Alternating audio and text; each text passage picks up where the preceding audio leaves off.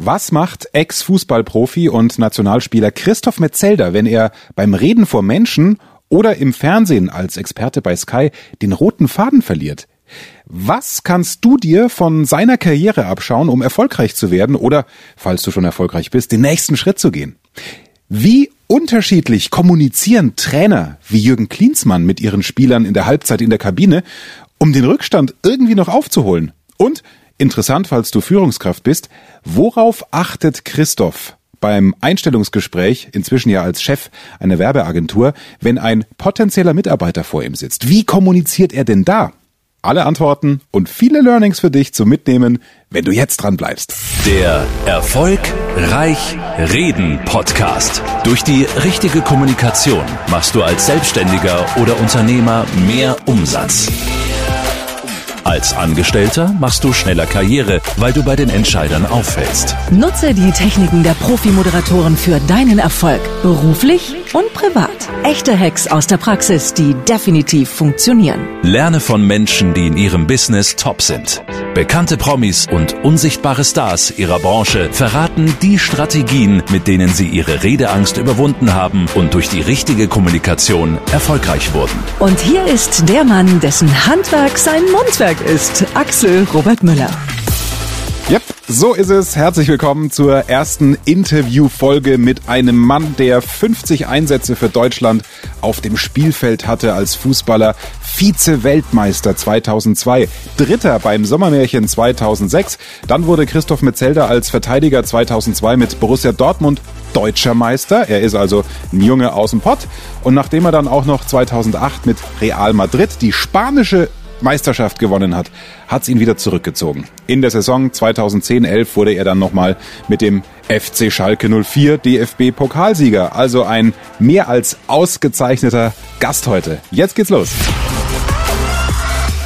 Hallo Christoph, schön, dass du die Zeit hast. Hallo. Der Erfolg Reich Reden Podcast. Dein erstes Mal. Es ist nicht so, wie es jetzt klingt, aber was viele in der Podcast-Community sich nicht vorstellen können, ist, dass quasi ein ausgefuchster Medienprofi äh, wie du vielleicht ja auch mal sein erstes Mal hatte. Kannst du dich noch an dein vielleicht erstes Interview als junger Spieler erinnern, wenn du einfach mal äh, bei der Pressekonferenz oder vor der Öffentlichkeit reden musstest? Und wie es dir da ging vor allem? Also mein erstes Mal hat äh, bei uns in Haltern im äh, Garten stattgefunden, nämlich mit einem Foto, äh, wo ich sehr lasziv in einem äh, Deutschlandtrikot äh, mich so auf den Ball gelehnt habe, auf dem elterlichen Rasen, auch ein absolutes Highlight ähm, äh, in meiner Laufbahn. Da hatte ich ein Jugendländerspiel gemacht, was damals eben bei Preußen Münster, dort habe ich in der A-Jugend gespielt, eben was Besonderes war und daraufhin folgte dann auch ein Interview. Ich habe aber überhaupt keine Ahnung mehr waren irgendwie die, glaube ich, die westfälischen Nachrichten aus Münster oder die Münstersche Zeitung, ähm, was da gefragt wurde, was ich gesagt habe. Und dann erinnere ich mich sehr gut an das erste ähm, Interview nach meinem ersten Profi-Einsatz für Borussia Dortmund gegen Hansa Rostock zu Hause. Da war das erste Mal, nämlich nicht das erste Mal, weil Matthias Sammer damals äh, dem 19-jährigen äh, Jungprofi sagte, du gibst heute keine Interviews, ähm, damit da irgendwie nicht ein Höhenflug entsteht. Das sind so die beiden prägenden ersten Male. Aber hast du da auch noch diese Situation im Kopf, äh, als du das dann vielleicht selber im Fernsehen gesehen hast? YouTube gab es damals ja noch nicht. als wärst du jetzt hier 65, ne? so klingt es. Äh, sich das erste Mal dann selber zu sehen, also von wegen, oh, was habe ich da erzählt? Oder 5000 S, S, S, S, S und, oder stottern, wovor ja viele Angst haben. Also ich muss ganz ehrlich sagen, noch heute tue ich mich echt schwer, mir, mir selber zuzuhören, mich selber zu sehen. Ich glaube, das ist auch was ganz Menschliches, dass natürlich man selber die eigene Stimme auch völlig anders wahrnimmt, als sie dann ja äh, auch übers Radio oder übers Fernsehen dann ausgestrahlt wird. Ich habe auch nie sowas wie ein Medientraining gemacht. Ich bin echt ein Autodidakt und bin da äh, auch so ein bisschen reingestoßen worden in den Profifußball. Und erstmal will man ja nur trainieren und spielen und diese Nebeneffekte, nämlich Interviews geben zu müssen, kommen dann halt dazu und werden noch immer mehr und habe mich da so ein bisschen freigeschwommen. Ähm, glaube, dass ich da immer noch auch, auch Fehler mache. Aber Glaubwürdigkeit ist ein ganz, ganz großes Thema und ähm, das versuche ich einfach rüberzubringen. Wenn du mal nicht weiter weißt, äh, du bist ja auch Sky-Experte und vielleicht auch einen, auch einen Gedanken nicht zu Ende kriegst, es einfach dann zum Thema machen, oder? Dann sagen, ey, jetzt habe ich einen Faden verloren oder was ist da dein Tipp? Weil das ist das, wovor viele Schiss haben, die uns auch zuhören in einem Meeting, ähm, dass man dann als ja, Witzfigur wahrgenommen wird oder als einer, der nicht vorbereitet ist. Absolut, Glaubwürdigkeit. Ne? Also einfach auch zu sagen, sorry, ich habe den Faden verloren oder äh, den zweiten Teil der Frage habe ich nicht verstanden in so einer Interviewsituation, um ähm, dann einfach auch sich so ein bisschen auf die auf die Ebene auch des, des Zuschauers oder Zuhörers zu begeben. Natürlich äh, sind wir da auch nicht perfekt, versuchen schon auch uns natürlich in so einer Sendung am Samstag in der Konferenz auf Themen vorzubereiten. Die Herausforderung für uns ist ja in sehr kurzer Zeit Inhalte knapp und präzise rüberzubringen und auch das, das gelingt manchmal nicht und gerade in Live-Situationen auf äh, Spielszenen zu kommentieren, da passiert immer mal der eine oder andere Fauxpas. Ich finde es aber auch, äh, das muss man mit einer gewissen Selbstironie, glaube ich, ähm, nehmen. Das ist für Menschen, die ein bisschen in der Öffentlichkeit stehen, glaube ich, ein ganz wichtiger, äh, ganz wichtiges Merkmal. Und eben auch ein Tipp für dich. Nimm dich selber auf die Schippe, tret die Flucht nach vorne an, dann ist dir im Publikum, ob das jetzt fünf Leute im Meeting sind oder bei der Weihnachtsfeier der Firma, da ist dir keiner böse. Christoph, spielt es für dich eine Rolle, ob du vor 40, vor 400 Menschen oder vor 4 Millionen sprichst? Also im Kopf? Vor vier Millionen ist einfacher, weil man natürlich so eine Studiosituation, wer mal ein Fernsehstudio gesehen hat, das äh, entzaubert sich ja so ein bisschen, das sieht ja immer viel, viel größer aus, als es das tatsächlich ist. Da sind viele Menschen hinter den Kulissen, die da arbeiten, aber ansonsten äh, ist es ja eine anonyme Situation, weil man natürlich diese vier Millionen Zuschauer nicht sieht. Es ist schon ein Unterschied, ob 400 in einem großen Saal sind oder ob es ich sag mal, ein kleinerer, intimer Rahmen ist, aber ähnlich wie beim Fußball auch, also auch in der Kreisliga in einem Punktspiel vor 100 Leuten, die Anspannung ist dieselbe, weil man natürlich sich selber äh, auch unter Druck setzt und einen gewissen Anspruch an sich selber hat, ähm, möchte, dass die Dinge vernünftig funktionieren und äh, das geht mir ganz genauso. Äh, Vorbereitung ist das A und O. Das ja, endlich sagt's mal einer. Natürlich gibt's auch immer mal Situationen, wo ähm, wo man Dinge aus dem Bauch heraus macht. Es gibt auch Menschen und Persönlichkeiten und ähm, auch Kolleginnen und Kollegen, die das genauso handhaben können. Die haben einfach ein begnadetes Talent und der Rest bereitet sich einfach minutiös vor. Sebastian Helmer ist für mich so einer, bei dem sieht es immer aus, als, ähm, als würde er improvisieren, aber ich weiß, wie viel Zeit, wie viel Redaktionssitzungen, wie viel Tele Telefonate in der Woche davor stattfinden. Ähm, das ist wirklich sehr viel Vorbereitung. Das ist euer Moderator bei Sky, ne? Für alle, die jetzt äh, keine kein Sky-Abo noch haben. Ja, zur Kommunikation gehört ja auch das Thema, wie diplomatisch bin ich, wie direkt oder indirekt bin ich, auch im Business. Du hast auch eine Agentur äh, gegründet, bist da also ein, ein klassischer Businessman. Bist du eher in deinem Leben bisher besser gefahren mit, ach, ich sag's frei raus oder erstmal hier Wattebausch, einpacken, Diplomatie? Was ist so dein, dein Gefühl, wenn du da auf die letzten 20 Jahre zurückschaust?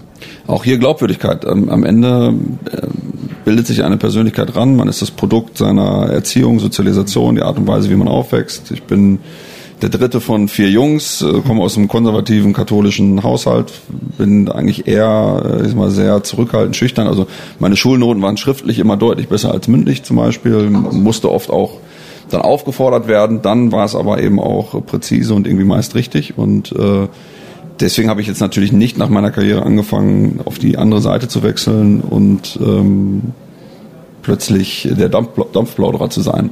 Es ist schon wichtig, auch ähm, eine Meinung zu haben und die zu formulieren. Und natürlich als Spieler versucht man auch Dinge zu umschiffen und auch Fettnäpfchen zu, zu umgehen. Als Experte oder wenn ich im Fernsehen arbeite, muss ich einfach äh, auch Farbe bekennen und, und, und Meinung kundtun. Aber ich hoffe, ich mache das eben auf dieselbe Art und Weise wie vorher auch. Und da ist schon so ein bisschen der Diplomatenkoffer unterm Tisch. Mhm. Ja klar, Tacheles reden, weil das wollen die Zuschauer auch von dir und dein, dein Arbeitgeber in dem Fall auch. Lass uns das nochmal aufdröseln. Kommunikation früher auf dem, auf dem Platz als Profi. Also welche äh, Rolle spielt die da, um ein Spiel zu gewinnen? Ja, es ist natürlich in einer Mannschaftssportart unglaublich wichtig, um diese Einzelteile miteinander zu verbinden. So in meinem ersten Jahr oder ersten anderthalb Jahre im Profifußball habe ich eben im, im Defensivbereich auch noch sehr mannorientiert gespielt, so wie man das klassischerweise aus alten Zeiten kennt. Das ist dein Gegenspieler, dem läufst du hinterher. Und dann begann ja auch das Thema der Raumdeckung. Und mit der Raumdeckung habe ich ja nur noch einen, einen Bereich des Platzes, den ich quasi, quasi abdecke und Gegenspieler, die diesen Raum äh, verlassen oder in ihn reinkommen, werden übergeben. Und das hat natürlich unheimlich viel mit Sprache zu tun. Das geht hinter mir los mit dem Torwart, das geht rechts und links eben mit Außenverteidiger, Innenverteidiger, vor mir die Mittelfeldspieler. Und da ist man eigentlich in einem ständigen Austausch, was so, ich sag mal, so sehr technokratisch ist, ne? also irgendwie rechts, links, hinten, vorne. Und dann kommt natürlich noch die, die Emotion dazu, ähm, in die persönlichen Zweikämpfe zu kommen, das Duell mit deinem direkten Gegenspieler. Auch das hat was mit, mit Kommunikation zu tun. Und es sind ganz, ganz viele unterschiedliche Facetten, die von echt von A bis Z reichen. Gibt's da auch, ich sag mal, verbale Kriegsführung? Also, keine Ahnung, wenn du dem Gegner irgendwie hinterherläufst, also ich meine, ich denke mal, du wirst jetzt nicht hier komplett im Saft- und Kraftausdruckbereich zu Hause sein, aber ey, du langsamer, vorsichtig komme oder keine Ahnung? Das sind 90 Minuten Trash Talk und das, auch das ist einfach sehr persönlichkeitsabhängig. Es gab Spieler wie, wie Mike Franz zum Beispiel oder Jeff Strasser, die haben echt 90 Minuten erzählt. Also ich war jetzt nicht der Typ, auch da wieder Glaubwürdigkeit und Persönlichkeit. Ähm, habe auch nie, glaube ich, eine gelbe Karte wegen Meckern, ganz, ganz in homopathischer Dosis gelbe Karten für Meckern bekommen. Also auch die Interaktion mit dem Schiedsrichter habe ich nie so geführt wie das andere Spieler, also Stefan Effenberg oder Sebastian Kehl vielleicht auch. Das ist ja auch ein Stilmittel, um sich selber zu pushen, um die, die, die Mitspieler zu pushen, um das Publikum auch auf die Seite zu kriegen, diese Interaktion mit Gegenspielern, mit, äh, mit Schiedsrichtern, das ist ja auch manchmal nah am Schauspiel. Aber da ist gut, dass es, ich meine, Fernsehen ist ja inzwischen äh, zig Kameras, äh, mehr als zehn da pro Spiel. Es ist aber gut, dass jetzt nicht alle Spieler verkabelt sind mit dem Mikrofon, oder? Ist das der nächste Schritt? Weil dann ist rum mit Trash Talk. Ich bin immer wieder verwundert, wie äh, trotzdem noch der eine oder andere Kollege versucht, versteckte Foulspiele, äh, Schwalben oder eben äh, ich sag mal, Beleidigungen in einer Welt, in der jeder Winkel des, des Feldes mit Kameras überwacht wird. Ähm, also ich, das, das, das wird abnehmen und das ist, glaube ich, auch, auch gut so. Am Ende geht es ja immer auch um eine, um eine Vorbildrolle. Was ich halt schön finde, ist, ähm, ich sag mal, da auch so ein verbaler Schlagabtausch auf einem gewissen Niveau. Ähm, auch da gibt es zum Beispiel den einen oder anderen Schiedsrichter, der dann auch bereit ist, da Kontra zu geben. Und, und so muss es ja auch sein äh, in den 90 Minuten. Nachher gibt man sich die Hand und dann ist es in Ordnung. Gehen wir mal kurz in Minute 45. Macht es einen Unterschied, wie ein Trainer mit der Mannschaft spricht? Ähm, wenn man 0 zu 2 hinten liegt, blöde Frage, natürlich wird es einen Unterschied machen, aber wie unterscheidet sich die Kabinenansprache, wenn du 0 zu 2 hinten liegst, von der, wenn, wenn du im Gegensatz 2 zu 0 führst? Völlig unterschiedlich. Also ähm, es gibt ja ähm, oft dann auch, auch Trainer, die sagen, wir führen 2-0 und ich bin eben bewusst, ich mal sehr kritisch, sehr laut, weil ich das Gefühl habe, jetzt, jetzt könnte es in die Überheblichkeit äh, abdriften. Es gibt eben auch Trainer, die bei einem 0-2 eben sehr, auch bewusst, sehr ruhig, sehr sachlich sind. Ich glaube, Inhalte sind in diesen 15 Minuten ganz, ganz entscheidend. So, wenn ich das rein und rausgehen noch abziehe, äh, trinken, auf die Toilette gehen, dann habe ich ein paar Minuten Zeit, um möglichst Inhalte rüberzubringen. Also Dinge, die ich sehe, die ich verändern möchte, äh, das sehr, sehr präzise zu formulieren. Und natürlich geht es auch immer um den, um den Duktus und, und ich sag mal, wie ich äh, Dinge vermittel, in welcher Lautstärke. Ähm, da brauche ich wirklich äh, die ganze Bandbreite auch von Kommunikation als Trainer, um die Mannschaft, und das muss man dazu auch sagen, das ist ja eine sehr heterogene Gruppe, mhm. äh, von, also ich sag mal, vom Bildungsstand schon von ja. A bis Z, dann noch deutschsprachige, äh, ausländische Spieler, alle zu 100 Prozent zu erreichen, ist eine riesen Herausforderung. Mhm. Und wenn du äh, hinten liegst, wie hast du es da erlebt von den verschiedenen Trainertypen?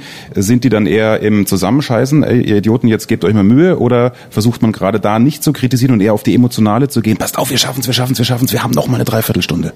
Ja, laut kann ja positiv und laut kann auch negativ sein. Und ähm, da ist eben unterschiedlich, unterschiedliche Trainerpersönlichkeiten, sicherlich auch viele, die eben dann wirklich so eine Mannschaft auch mal an die, Wand, äh, an die Wand genagelt haben.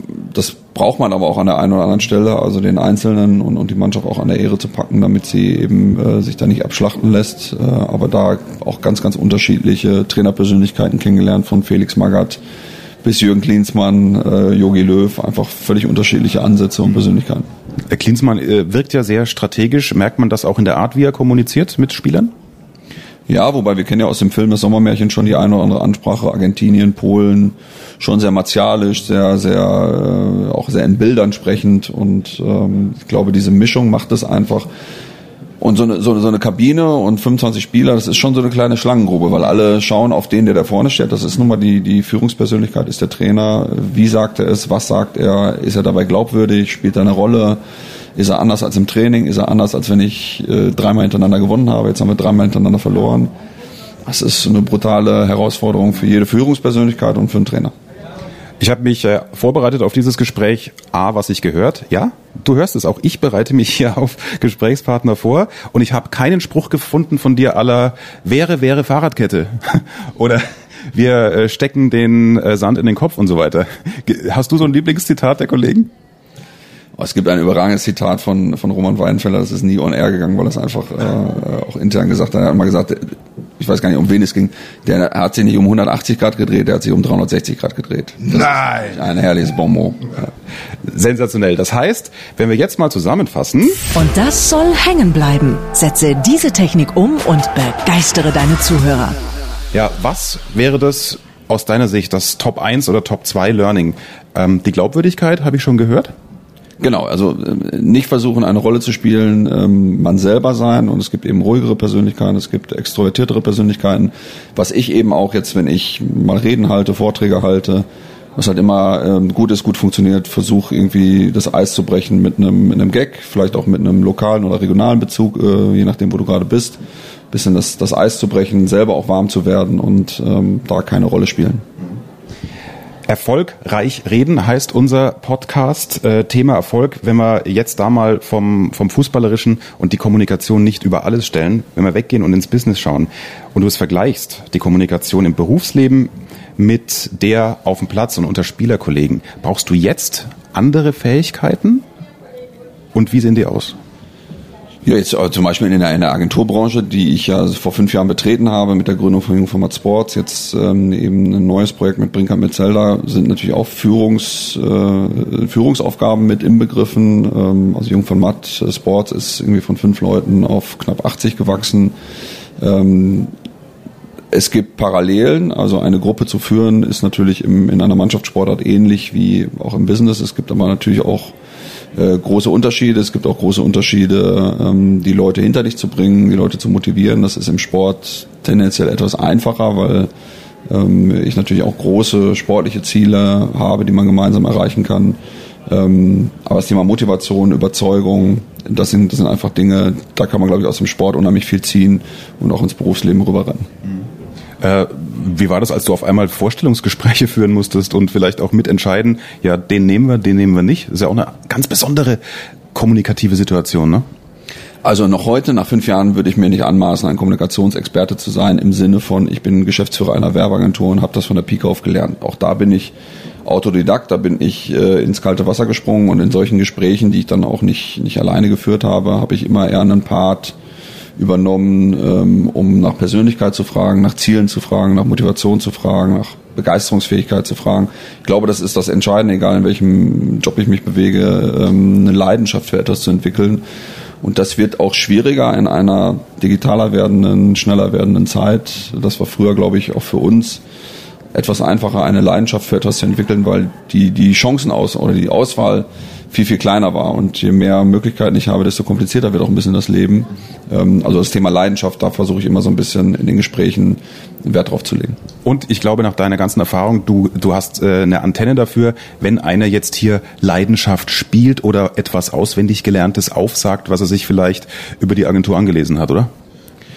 Das ist natürlich die große Kunst, äh, zu erkennen, ob jemand ähm, wirklich mit dem vollen Herzen dabei ist oder nicht. Und das wird man am Ende auch immer dann erst kennenlernen, wenn man äh, einige Wochen und Monate zusammenarbeitet. Und auch gibt es auch ganz viele Beispiele, wo man sich irrt, wo sich beide Seiten einfach auch ähm, nicht so miteinander nicht so miteinander klarkommen ähm, und man sich einfach wieder trennt. Das ist natürlich im Agenturleben zum Beispiel, da gibt es eine deutlich höhere Fluktuation als im, im Sport. Also in so einer Mannschaft mit 25 Spielern kommt es immer wieder vor, dass da einfach auch interne Konflikte sind, die man aushalten muss, die man austragen muss, die man ruhen lässt. Äh, da gibt es ja auch, auch jegliche Facetten.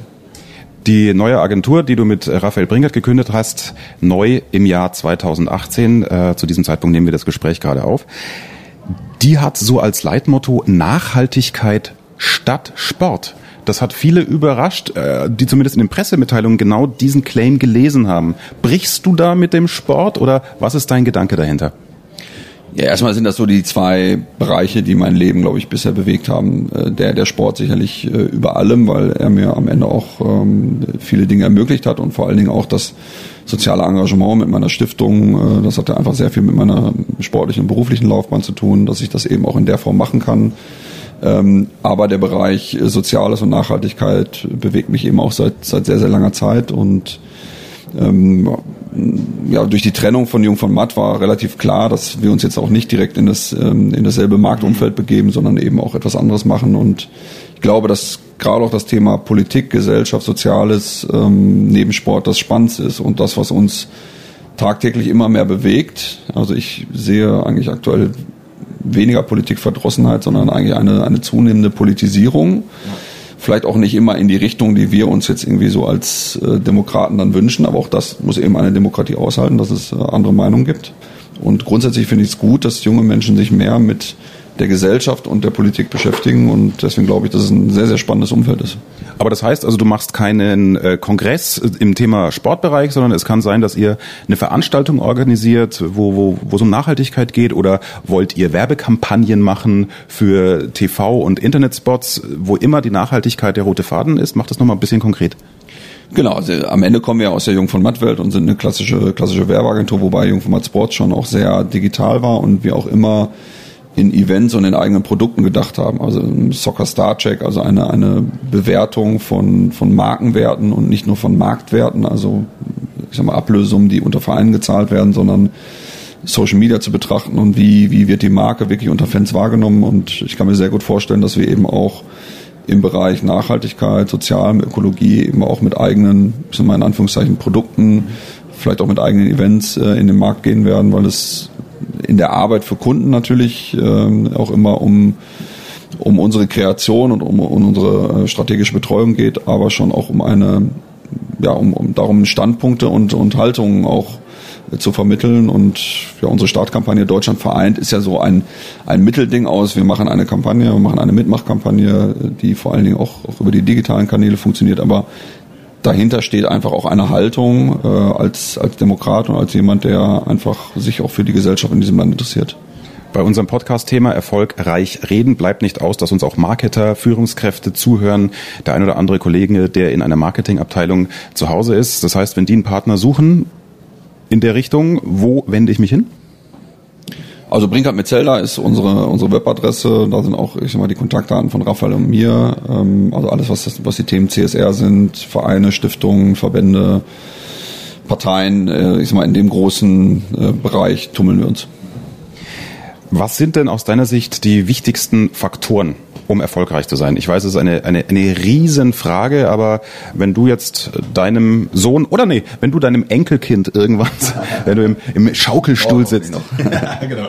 Ähm, was würdest du dem sagen? Mensch, ich bin vor allem erfolgreich geworden durch dieses und jenes. Was muss im Mindset da sein, deiner Meinung nach? Also es beginnt natürlich mit dem Talent und ähm, auch das ist ich meine Arbeit meiner Stiftung, eine der Kernbotschaften. Ich bin total davon überzeugt, dass jeder Mensch irgendetwas ganz besonders gut kann. So nicht jeder ist ein, ein Fußballer oder ein Sänger äh, oder ein Schauspieler, ähm, aber äh, einige können mit Kindern gut, mit alten Menschen gut, äh, sind im Sozialen stark, sind kreativ, können schreiben, können sprechen. Also das ist ja die große Herausforderung, äh, wenn ich heranwachse herauszufinden, herauszufiltern, was kann ich besonders gut und dann kommt eigentlich schon der nächste Punkt, was mache ich mit großer Leidenschaft. Mhm. So, das sind eigentlich Talent und Leidenschaft sind die beiden Bereiche und da braucht man ein bisschen Hilfe. Die hat man normalerweise durch die Familie, die hat man durch Lehrer, die hat man durch den Trainer, also durch externe Mentoren und eben der ein oder andere junge Mensch in diesem Land hat das aus unterschiedlichsten Gründen nicht, wo wir dann eben versuchen als Stiftung mit den Einrichtungen und Projekten so einen Teil zu übernehmen, also die jungen Menschen zu führen, äh, ihr Talent und ihre Leidenschaft zu entdecken.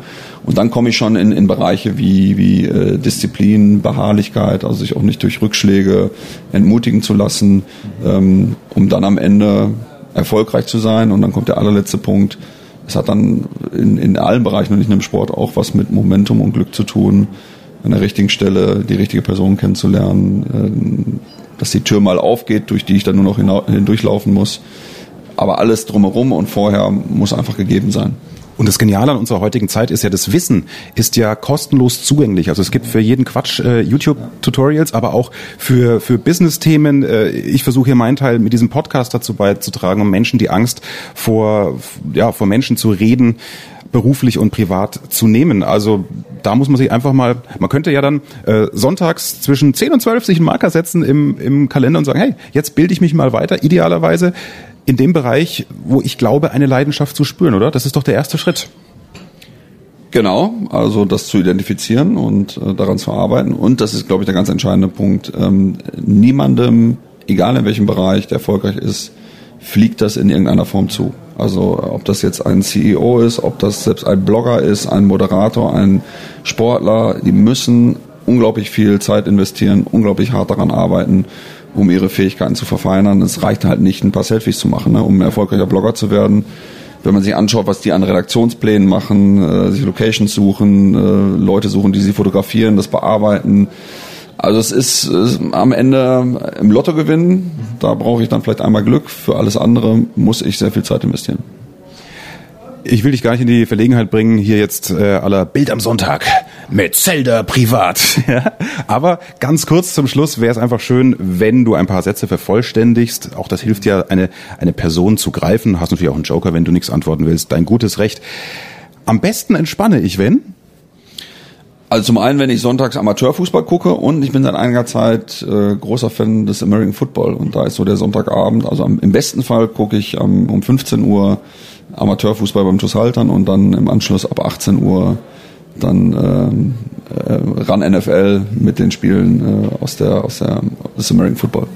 Schwach werde ich bei äh, bei Marzipan.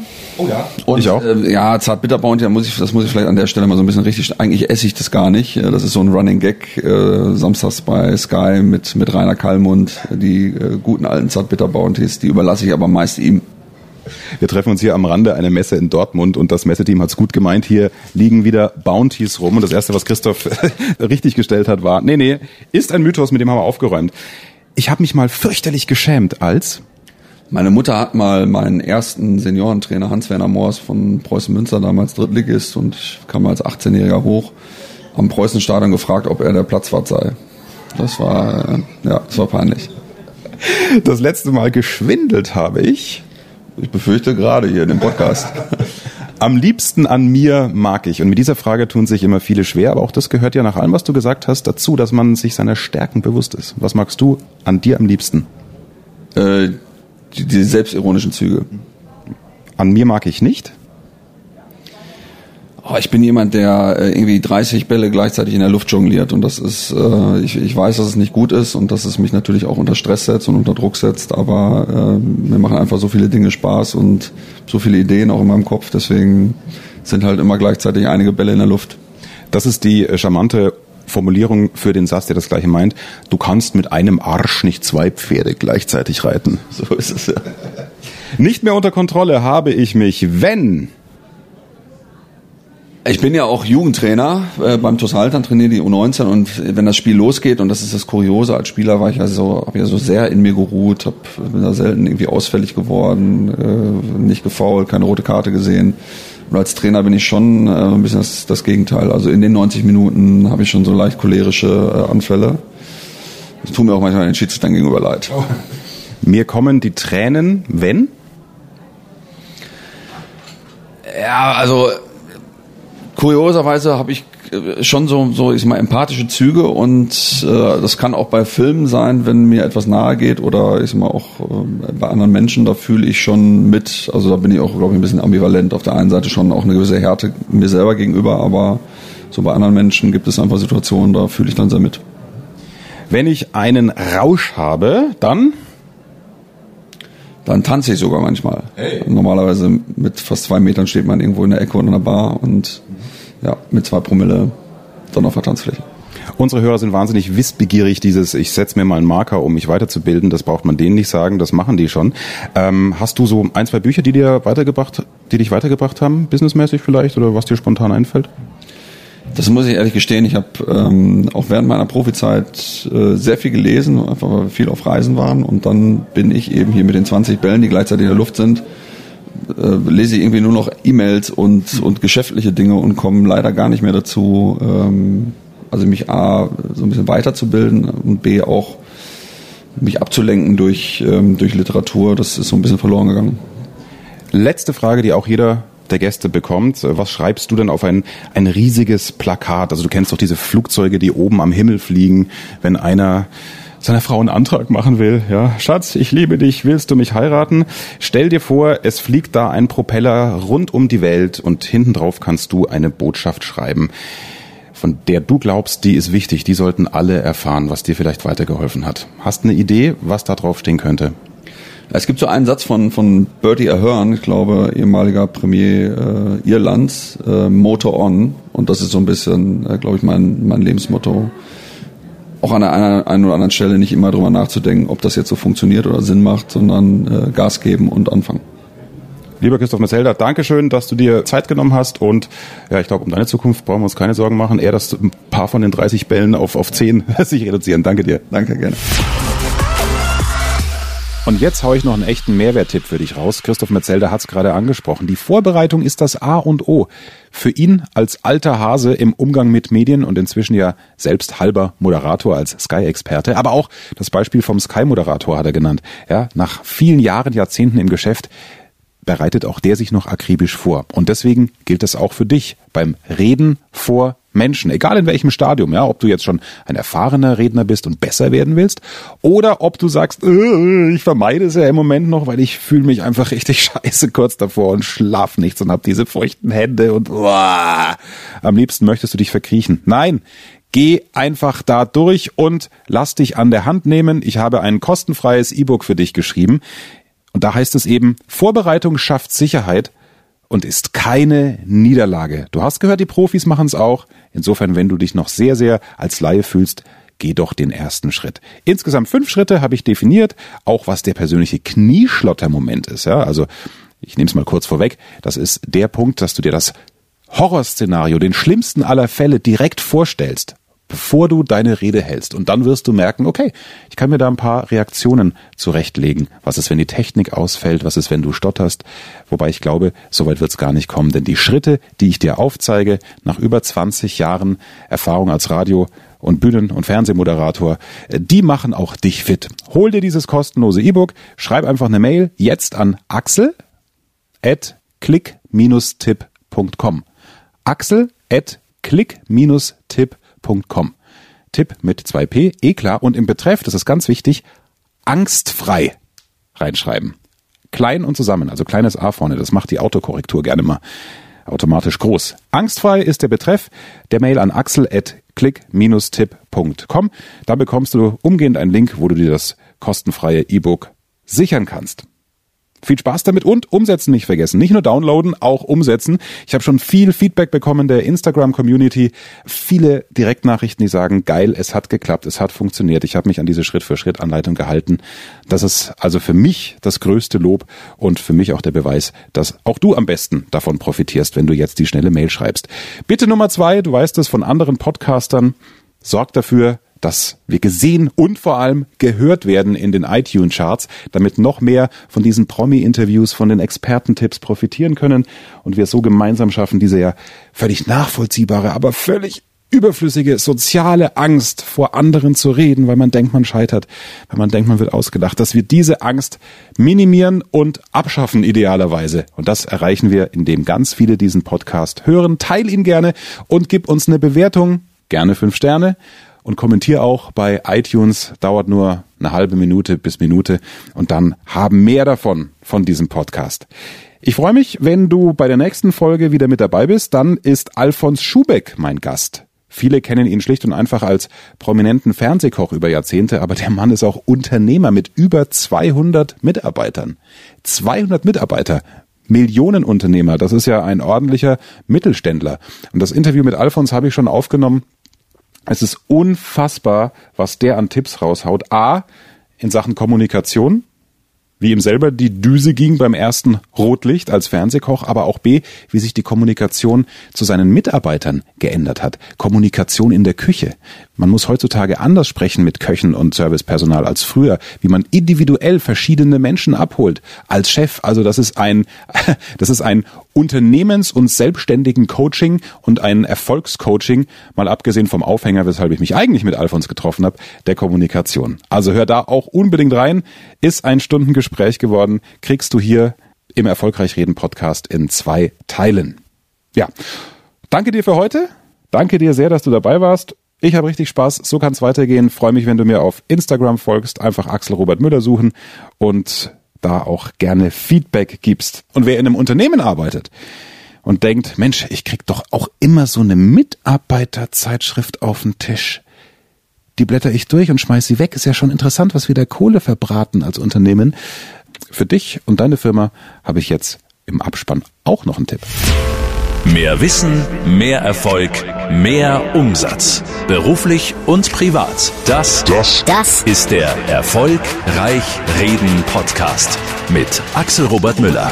Du bist Unternehmer oder Führungskraft im Unternehmen? Dann binde deine Mitarbeiter und Kunden noch enger an deine Company mit einem professionellen Business Podcast. Sozusagen das Intranet zum Hören oder auch der Kunden-Newsletter für die Ohren. Deine Firma sitzt quasi im Kopf des Kunden und ist näher dran als jede Kundenzeitschrift. Wie das klingt und wie das geht, findest du auf www.marktführer-kommunikation.de. Marktführer-kommunikation.de Die Marktführer Deutschlands wie Allianz, Wirth oder Kercher vertrauen Axel schon. Und du? Klick marktführer-kommunikation.de